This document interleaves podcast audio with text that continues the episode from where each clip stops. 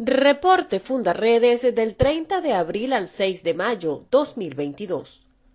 Fundaredes presentó resultados de la curva de la violencia en los estados fronterizos de Venezuela correspondientes al mes de abril. En ellos, Bolívar se ubicó como la entidad con mayor índice de criminalidad, destacando la tasa de homicidios perpetrados, de los cuales el 53% corresponde a situaciones que reúnen características de ejecuciones extrajudiciales y fueron cometidas en presuntos enfrentamientos armados en los que participaron cuerpos de seguridad del Estado. Zulia ocupa el segundo lugar de la tabla seguido por Táchira, que lidera en número de desapariciones debido a la intensa actividad criminal que se registró en las trochas de la frontera.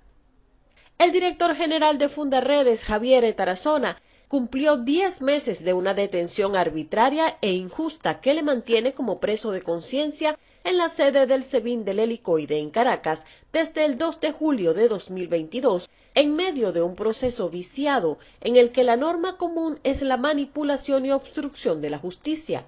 Evidencia de ello el hecho de que esta semana en dos oportunidades se le impidió el acceso a sus abogados.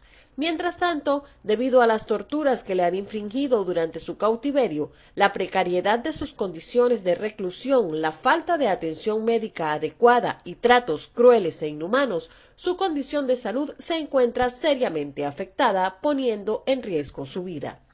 Ante el aislamiento jurídico al que está siendo sometido, Fundaredes acudió ante la Defensoría del Pueblo a instar al defensor para que garantice que el Estado venezolano respete los derechos humanos de Javier Tarazona, víctima desde hace diez meses de detención arbitraria y privación ilegítima de libertad.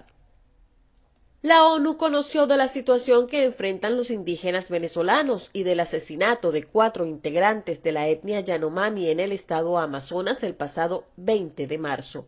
Estos casos fueron expuestos por defensores de derechos humanos y representantes de la Iglesia Católica ante el Foro Permanente de Cuestiones Indígenas de las Naciones Unidas que tuvo lugar esta semana en Nueva York.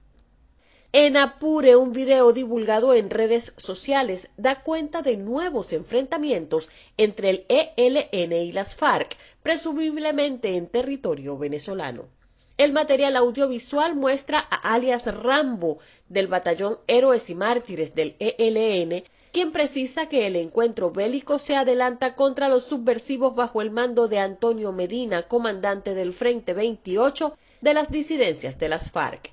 Mientras tanto, continúan los reportes oficiales de desmantelamiento de estructuras pertenecientes a los grupos armados irregulares que ellos denominan Tancol. Sin embargo, aunque en los reportes se menciona la destrucción de drogas, explosivos, así como el decomiso de armas y uniformes, no se precisa a qué organización guerrillera pertenecen. Tampoco se hace referencia a detenciones en ninguno de los campamentos desmantelados esta semana, ubicados en los sectores Santa Rita y Finca Cuba. En Táchira, la criminalidad se apoderó esta semana de la entidad, donde el registro de tres asesinatos en menos de 24 horas y un total de ocho muertes violentas en la última semana puso en alerta a las autoridades.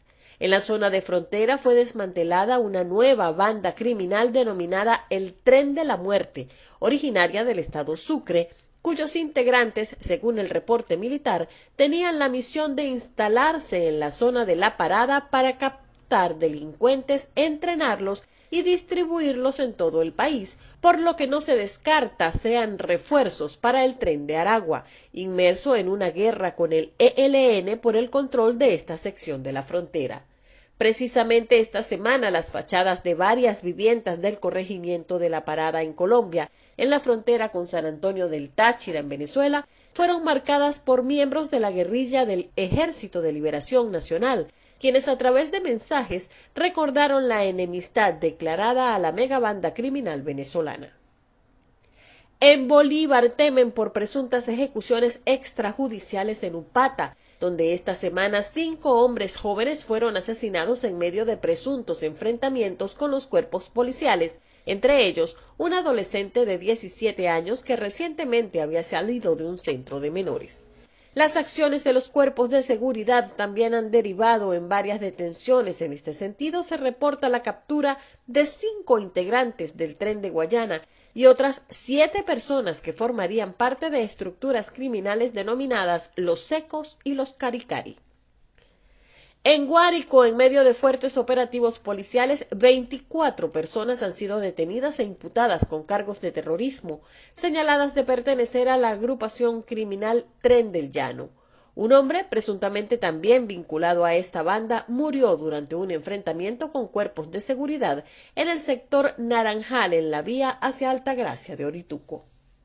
En Zulia, dos avionetas dedicadas al tráfico de estupefacientes y 24 pistas clandestinas fueron reportadas como inutilizadas por parte de los cuerpos de seguridad del Estado mediante informaciones divulgadas vía Twitter sobre las que no se ha precisado mayores detalles. En Nueva Esparta, cuatro personas fueron detenidas y acusadas de pertenecer a una banda de explotación sexual que captaba a menores de edad y mujeres jóvenes bajo ofertas engañosas de ingresos en dólares para obligarlas a prostituirse tras privarlas de sus documentos personales. Comparte, ayudemos a vencer la censura en Venezuela. Consulta esta y otras informaciones en nuestro portal www.fundaredes.org.